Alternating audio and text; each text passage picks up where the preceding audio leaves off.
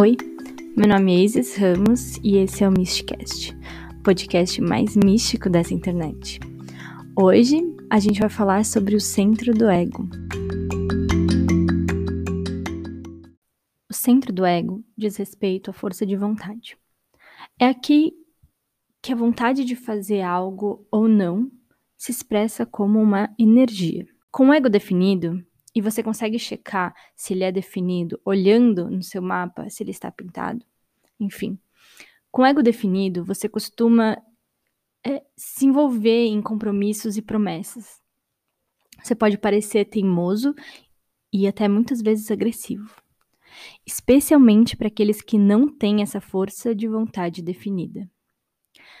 Já o ego indefinido, e novamente, você consegue checar isso no seu mapa, no seu desenho humano, se ele está em branco. O ego indefinido, ele está sempre sob pressão para provar e melhorar a si mesmo. Isso pode ser experienciado como uma profunda falta de autoestima. A grande maioria das pessoas não tem força de vontade assim, uma força de vontade nata, não é? Tipo, ai, força de vontade.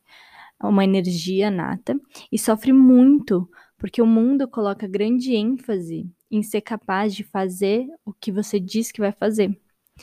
E a sabedoria do ego aberto ou indefinido é saber que você é digno e, e, e nunca mais fazer promessas baseadas na vontade dos outros ou no que você ou outras pessoas pensam que você deve fazer. A questão do centro do ego indefinido é: eu tenho algo a provar ou a melhorar?